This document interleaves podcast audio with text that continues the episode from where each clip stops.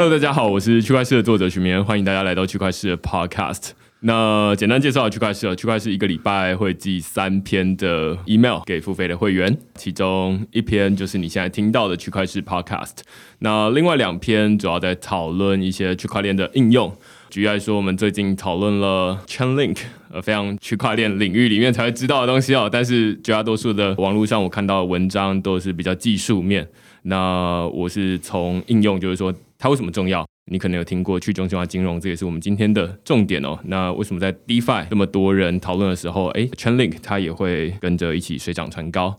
另外，我们也讨论了 Filecoin、IPFS 这种去中心化硬碟。所以，如果你对这些主题有兴趣的话，欢迎到 Google 搜寻“区块势趋势的事”，你就可以找到这些文章了。那也欢迎你用付费订阅来支持我们的营运。那今天我们其实就是要讨论一个去中心化金融。大家可能会在网络上看到 DeFi、DeFi，它其实是 Decentralized Financial，就是去中心化金融的缩写。那最近其实，在台湾有一个新创，这个新创叫 Perpetual Protocol。我们今天就邀请家的创办人冯彦文来跟大家呃聊聊这个东西到底是什么。它其实是蛮技术的。我在准备的时候，其实我是准备了一大堆问题要来问冯彦文 Temple。那我们就请 Temple 跟大家打声招呼。大家好，呃，我是 Temple。那这其实应该是 Temple 很多次创业的其中一次。对，最新的一次，对啊，应该是吧？对对对对。那其实最近就是大家都在问说，哎，DeFi 好像最近很夯。呃，我之前在你的脸书上面看到，呃，写一篇文章来讨论，就是说为什么 DeFi 值得大家关注。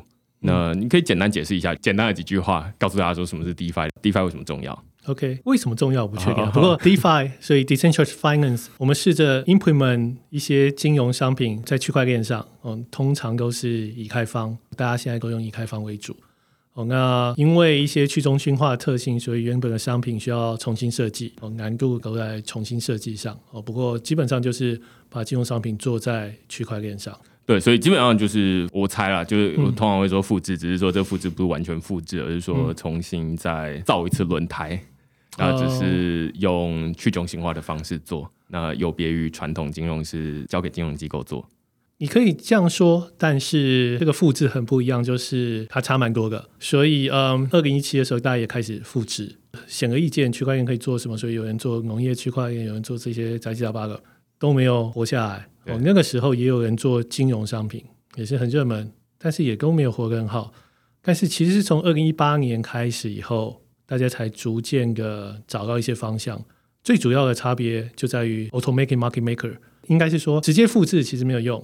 你还是需要因为区块链的特性改善一些东西，嗯、所以一八年 Uniswap Open Market Maker 我觉得开启了这整个 DeFi 的浪潮。嗯、哦，那最近已经两年了，不过我觉得 Open Market Maker 跟资金池这是两个蛮重要的事情。嗯、所以基本上现在 DeFi 是这样，就是我一年前开始尝试，就是把钱放到 Compound 里面去储蓄，那它基本上就是一个借贷的协议啦，就是说你可以把它当成一个借贷平台，嗯、那只是。传统我们都是把钱放到银行里面去储蓄，但是现在 DeFi 这样就是说，哎，大家都知道区块链它是一个可以运行一些城市的平台，这样子，尤其是在以太坊上面。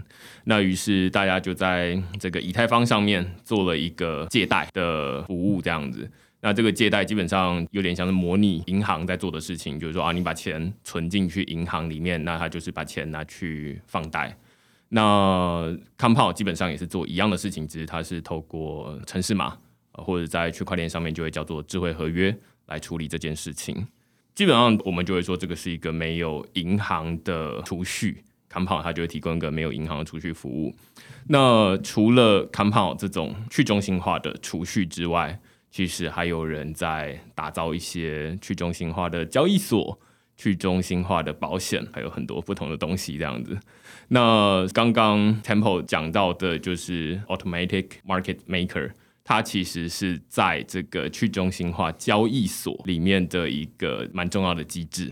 对，但是它其实应用在很多其他的地方都可以。嗯，所以你做衍生性金融商品，你也可以用 Automatic Market Maker。Compound 本身也有一点像，但是它通常借贷市场不会说它有 Market Maker。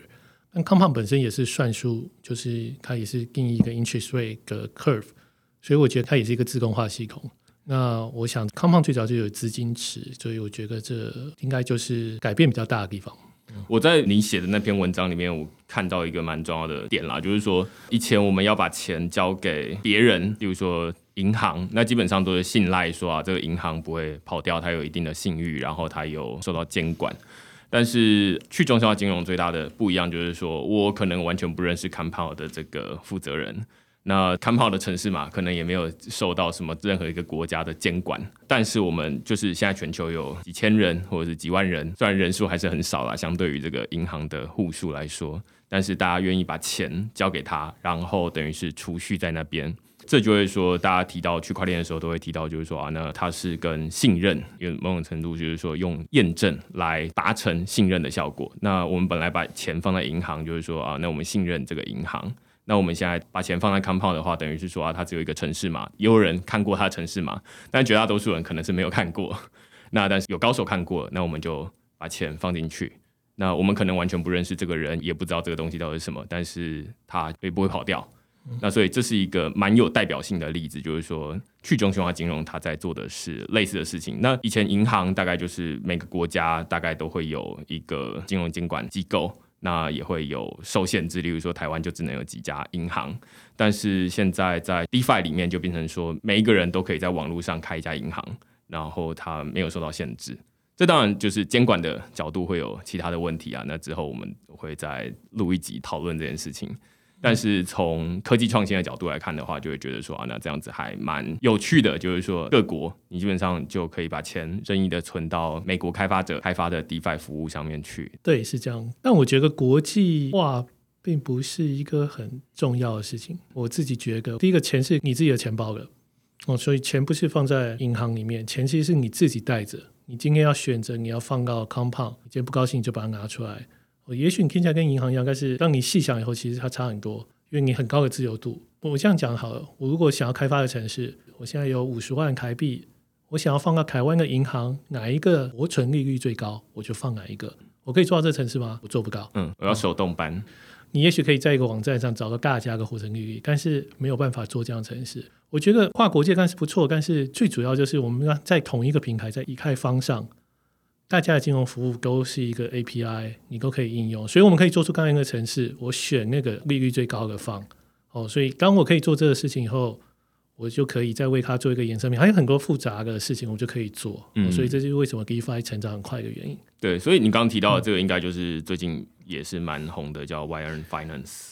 对，那它基本上就是有点像可能未来的开放银行想要做的事情啊，就是说每一家银行现在银行银行之间基本上都是彼此互相独立的，那不会为彼此服务。之前有邀请过马布记账的 CEO 来这边分享，他们就是说，哎，那他们等于是帮大家拿到各自的账户资讯。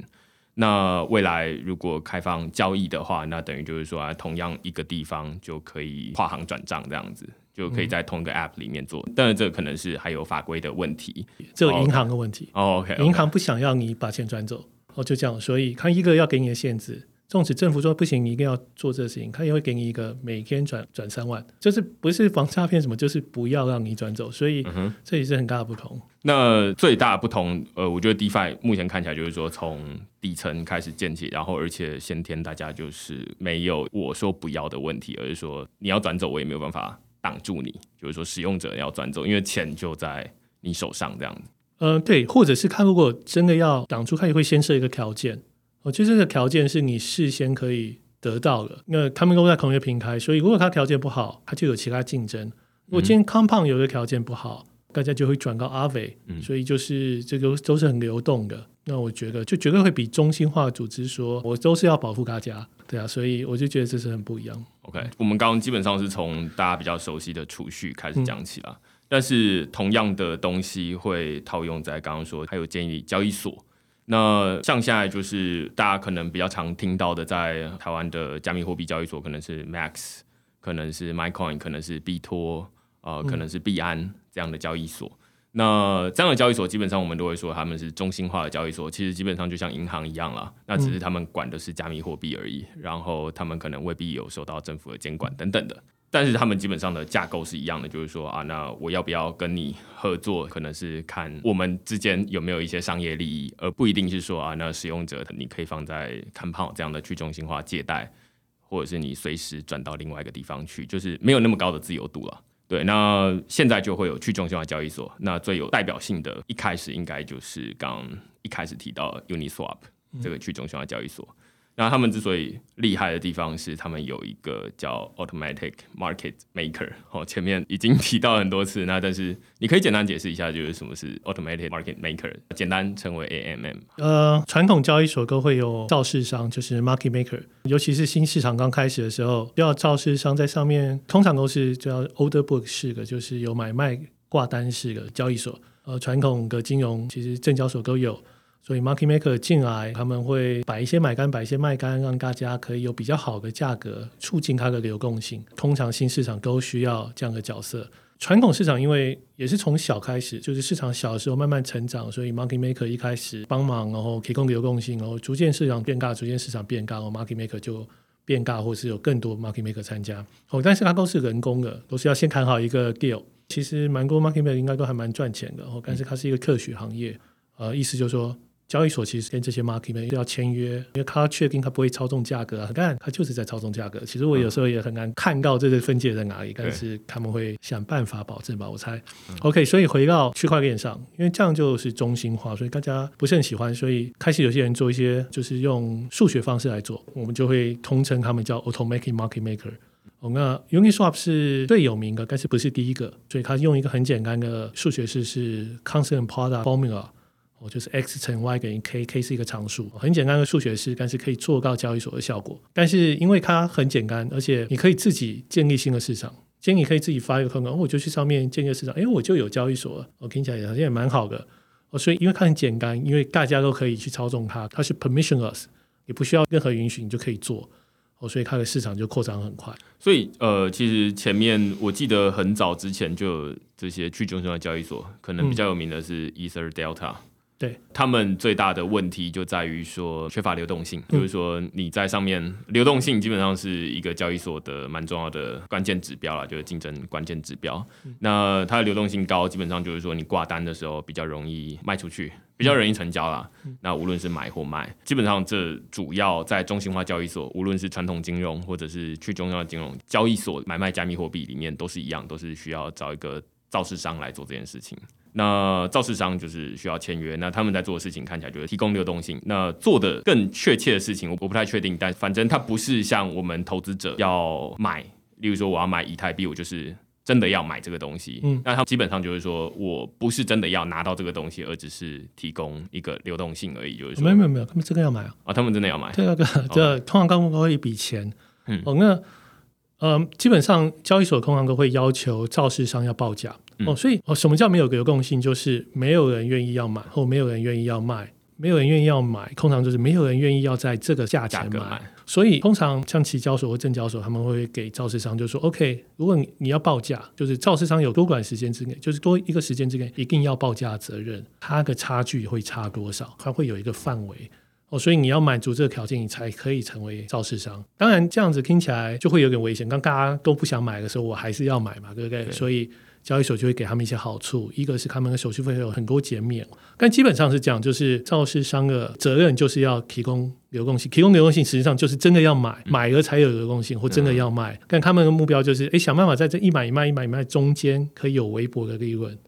高频交易又是另外一个事情，通常 market maker 都会高频，但是高频交易又是另外一个懂了懂。事情，这样。对对，所以基本上他们就是用很大量的交易让这个市场活络起来，这样。活络起来，嗯，对对。那所以当整件事情搬到去中心化交易所，呃，例如说刚刚提到 Uniswap。不太能做的最大的问题就在于两个点，就我所知啊，第一个点就是说，如果你要叫这个造市商搬到去中心化交易所，在以太坊上面，那他一买一卖，一买一卖，还要大量的交易，他的手续费就会非常大。嗯、那另外一部分就是没有中心化交易所来给他交易手续费的补贴。那因为这都是城市码而已，所以变成说，一开始在去中心化交易所，例如说 Ether Delta 上面就会没有造市商。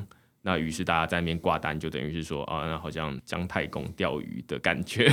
其实也还是有交易啊，这确实是一个问题。刚才 ETH 有另外一个问题，就是它上个币通常就是市值比较小，或是新的币，或是诈骗的币，所以它的波动很大，所以它就像一个很野蛮的市场。Uniswap 某些方面现在也是，但是 Uniswap 提供比较多工具，而且有一些比较大市值的币在那里，所以。我觉得它相对看起来不是这么危险。嗯嗯。ETHCOP 你进去的时候，你会觉得这个地方好像有点危险这样子。嗯。但这是我个人感觉啊，但是确实你刚才讲的手续费阻止很多事情。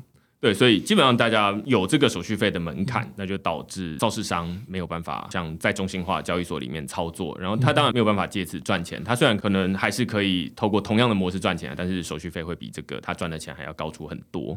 那这可能就会造成一些问题，于是大家就在想说，那该怎么让去中心化交易所也可以做？直到 Uniswap 跳出来，就是说啊，那我们想到一个刚刚提到这个 x 乘以 y 等于 k 的这个设计啦。那这个设计仔细怎么做，在网络上有很多技术的文章可以看。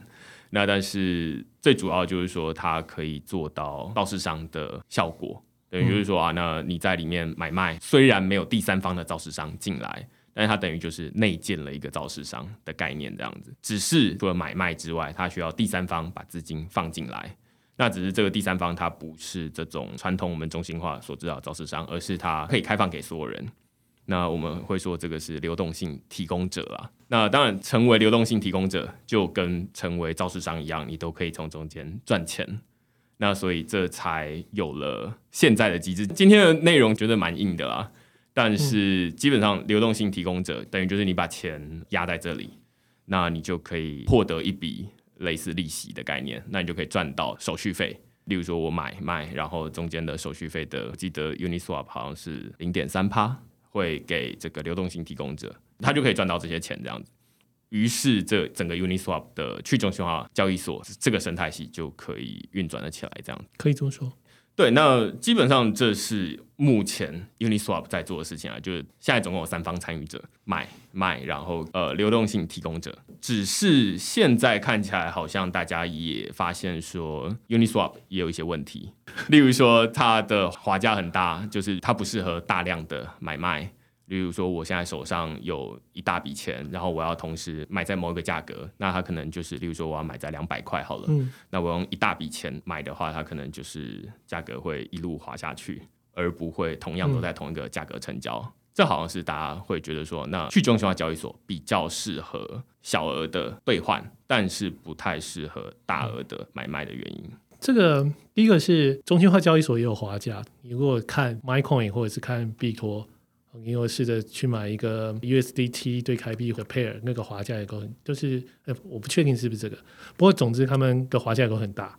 哦，滑价很大只是因为流动性不足。当然，你如果什么东西都跟币安比，啊，币安当然滑价比较小。哦，但是对 Uniswap 而言，越多的流动性提供者，滑价就越低。我觉得它不是就是永远都去中心化交易所滑价就高，它是相对性的。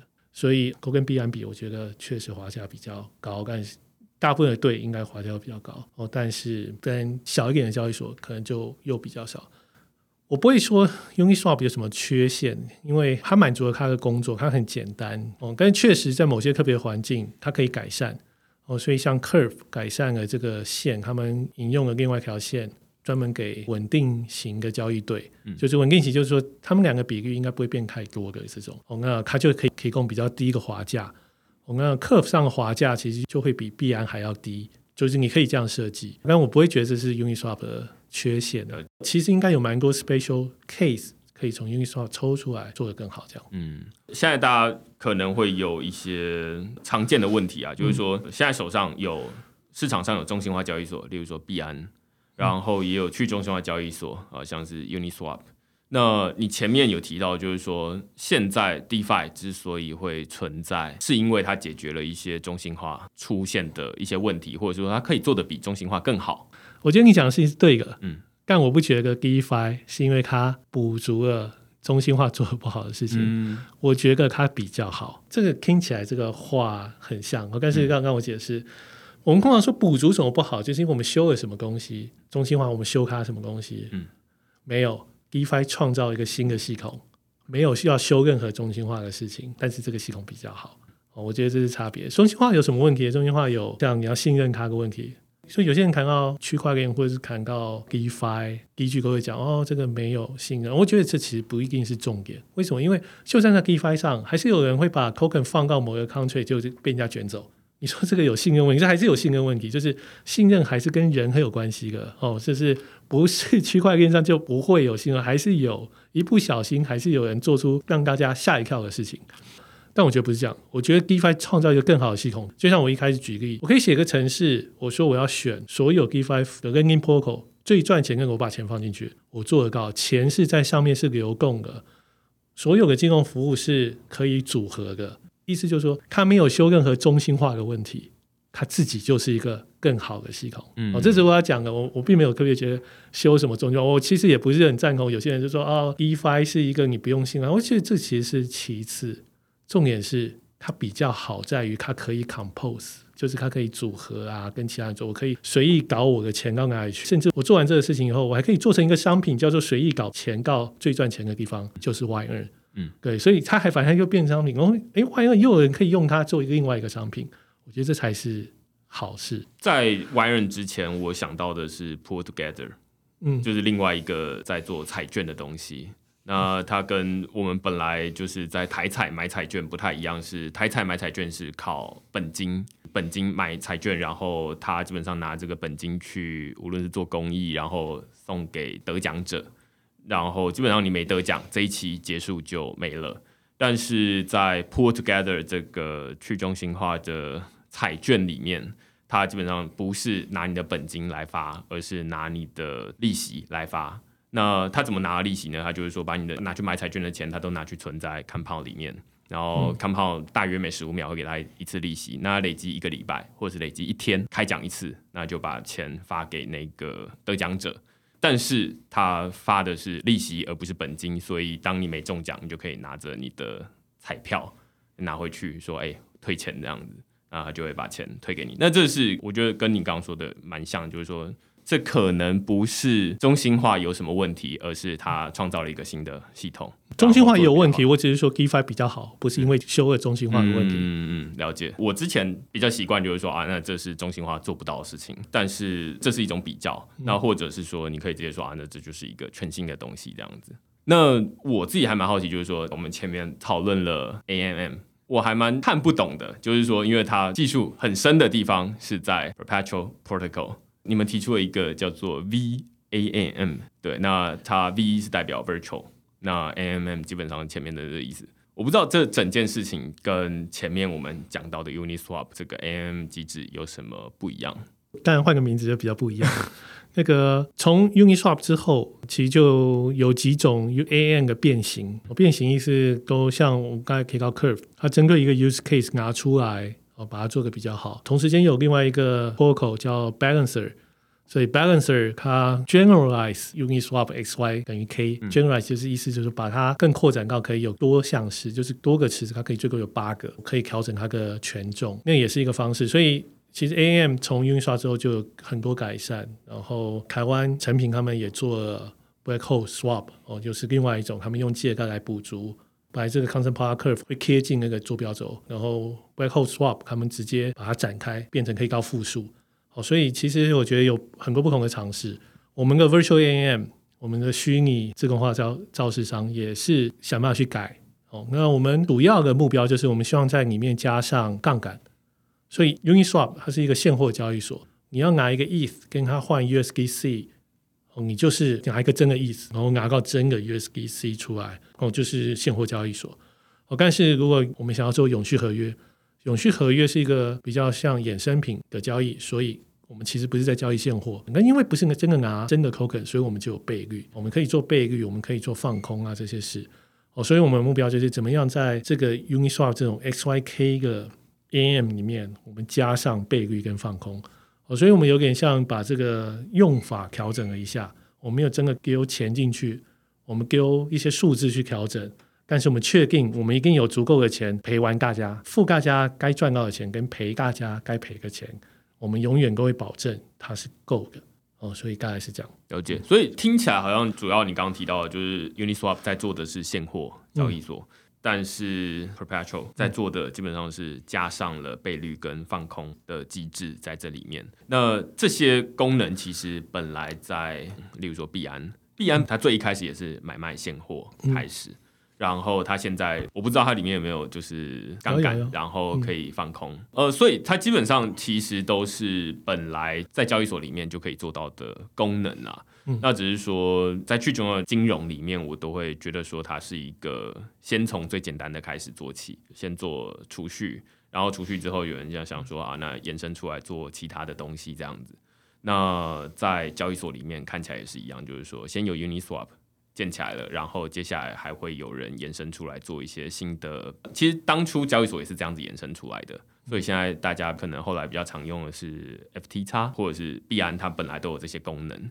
那现在只是说重新做了一项新的机制来处理这些事情，这样子。某些方面，我觉得你可能都会觉得现在有了，所以把它搬到去中心化的链上。对，但我会觉得虽然搬到去中心化，但是它很不一样。很不一样，在 automaking market maker 这个事情，我基本上有点难说 Uniswap 就像是一个 my coin，或者就像是一个币安，因为它很不一样。就我一开始讲的就是，曾经在二零一七的时候，我们有 Ether Gilt 我们有 iGEX，iGEX 其实修了刚才你讲的 Ether Gilt 的问题，所以 iGEX 你挂买卖单的时候，你是不需要出价的。为什么？它做 off chain，所以你其实不需要付 gas 去更新你的买卖单。但依然还是没有 liquidity，嗯，为什么？因为大家没有想要在去中心化的环境交易这些东西，这这很容易当然有各式各样的原因。好、嗯，不过当然我觉得一部分就是直接拿 centralized 事情搬到 decentralized 就是不会，因为 centralized 比较好做他想要做的事。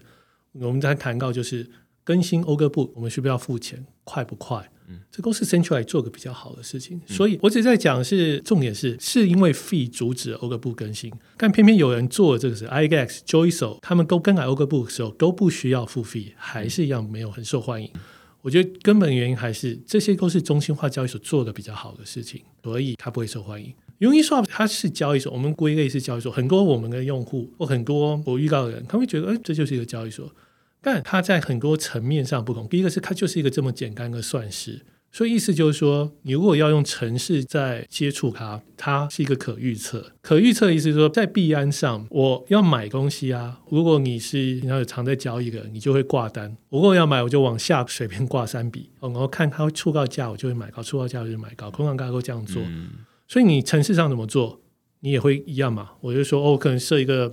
规则就是哦，我往下一 percent、三 percent、五 percent，然后零点一、零点三点五可能比较合适，然后我就挂三个单，然后看我会成交高。这样子做了以后，如果它一直往上涨，我可能其实会买不高。哦，如果我用市价的话，我其实会有很大的风险，它流动性可能突然会缺失，尤其在股市狂跌的时候，股市狂跌的时候就是没有人买，所以它就砰一直往下一直往上。有时候我们说插针。就是莫名其妙，market maker 突然抽手。我刚才讲 market maker 有责任，但说在谁能保证他没有责任？没有啊，他可以抽手啊，他抽手就会插一针，然后再回来。不知道是 market maker 或是币安想要这样，那币安常常插针，不知道谁要抽手，反正他抽手。但你在写程式，你怎么应付这个抽手？你怎么知道有没有人要抽手？但是 Uniswap 永远不会有人抽手，为什么？因为它的程式就写在这里，你要往下买，你就是接受这个 slippage，不管你怎么挂价，你其实只要考虑的是。这个价钱它的 CP 是多少？然后它也有只有这个价钱，我要接受或不接受。所以我会觉得它不一样。所以我们刚才其实是在讲，就是说，OK，所以中心化交易所确实也都会有要借贷 margin trading，然后或者是有像是 perpetual 哦，就是像永续合约，我们也可以搬过来。但是我要讲就是，同样的机制搬到去中心化环境，从以前的历史看起来就是不大合适。所以我会觉得，对我们而言，虽然我跟你介绍，可能有说哦，你就在上面买这个合约哦，但是其实用起来会很不一样哦，就是它的原理也会不一样，它是可预测的。我觉得可预测对于区块链的环境是一个蛮特别的，但是就因为这些可预测性，所以它容易组合。就因为大家的时间都一样，所以大家可以组合。没有办法做比较快，就是大家会想说，哦以太链上啊，这个没有人要做合约交易，或者是对传统的 trader，他觉得哦，这个十五秒一个 block 怎么做？呃，价格变动这么快，十五秒一个 block 怎么 trade？但是就是因为这十五秒一个 block，所以大家在同一个时间上，所以大家才可以组合，没有办法有一个人特别快或者特别慢，因为就是不是 blockchain，你就没有办法有这个组合性。所以只是举一些事情，就是说很多人看到我们做永续合约，他也是会觉得说，哦，你们这个速度这么慢，开放速度这么慢，有人要做合约交易吗？我觉得确实是一个 concern。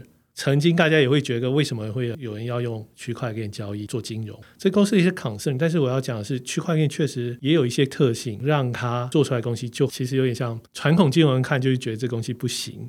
但是这些特性就让它可以 work。没有一个人看到 Uniswap 会觉得这个东西像样。不管是做 centralized exchange 或是传统金融，没有一个人会觉得 XYK 可以叫做一个 exchange。但是我觉得这就是要体会了解它的不同，我觉得才会比较了解为什么要做 decentralized finance。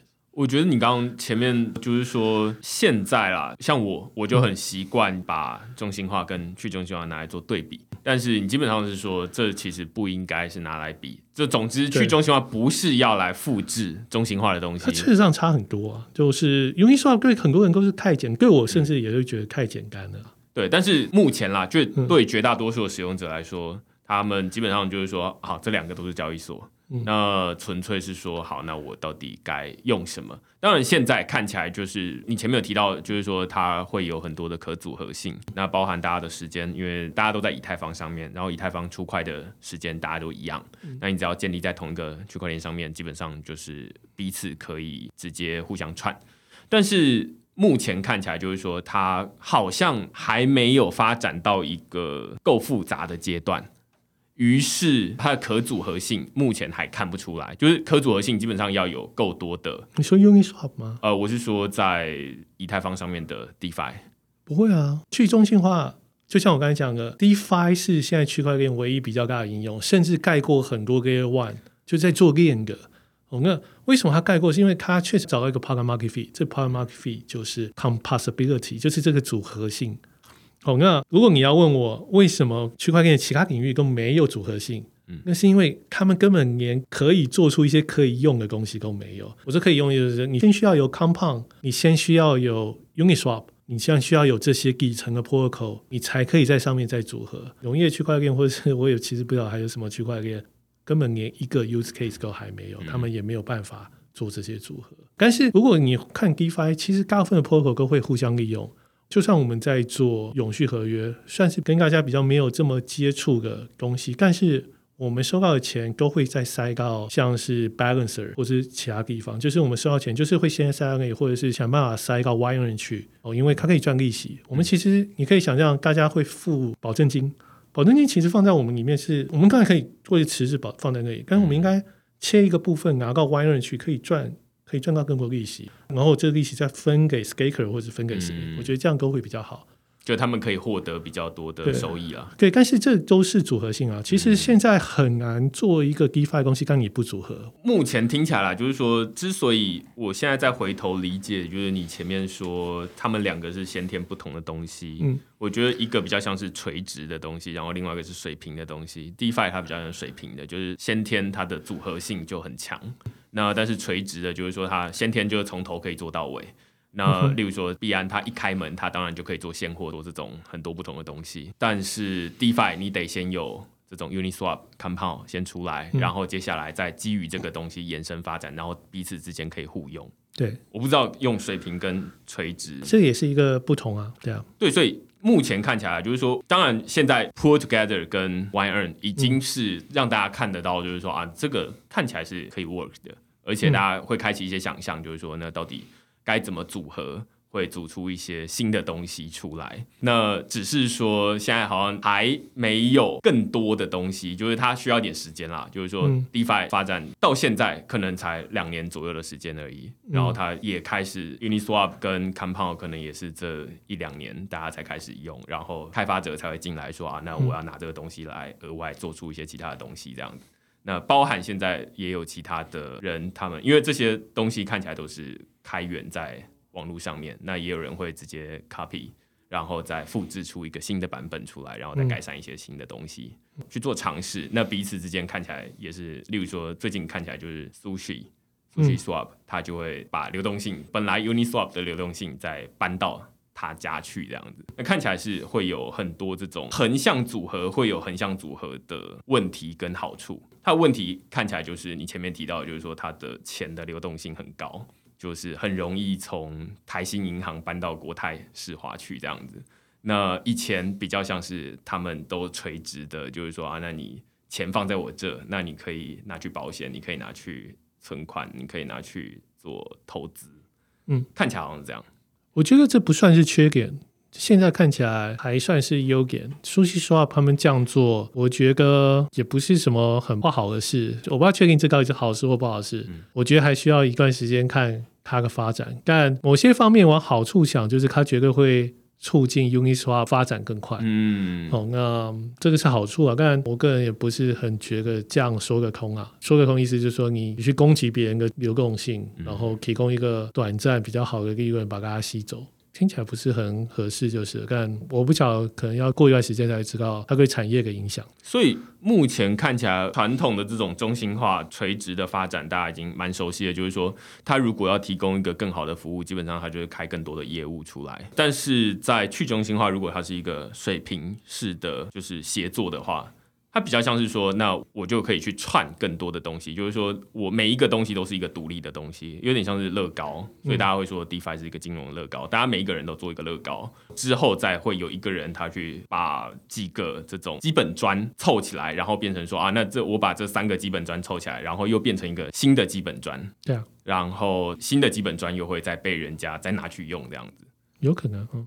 这听起来好像是这样，然后这跟本来就是银行在做的事情，就是说它一开始就做一个封闭的东西，然后你就是要整包拿去用，你不能拆开来，你也不能跟别人组合，它没有那种就是上面一颗一颗可以让你扣上去的东西，这样子不太一样。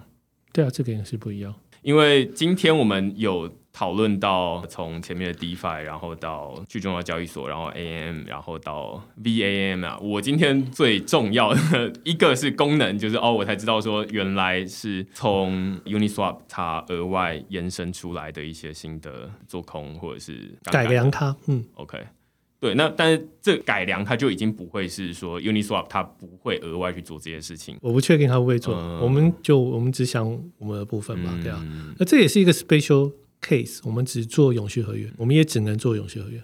因为我现在看起来好像就是 DeFi，好像大家都是就是做好自己的东西，嗯，然后接下来自然就会有人把它拿去用。那当你成为一个一个很重要的建筑的其中一个基本砖的时候，嗯。那你的流动性基本上，或者是你的使用量基本上就会有一定的水准，因为大家永远，大家以后都会拿 pull together 拿去做其他东西的话，那自然就会让底下的 compound 会有一定的量，就是锁在他们的这个资金池里面。对啊，但但我不觉得一定大家最后都是会合作。我也许两年之后会开始有一些人，就是一些集团，他们可以自己把自己组合一下，变成超大的，然后他们可能不跟其他人合作。我不确定，这只是现在是这样。对，那今天非常感谢 Temple 来呃区块是介绍 Petra Protocol 这样子。那如果你喜欢我们今天的内容的话，欢迎你在底下给我们留言或评分。那就下个礼拜再见喽，拜拜。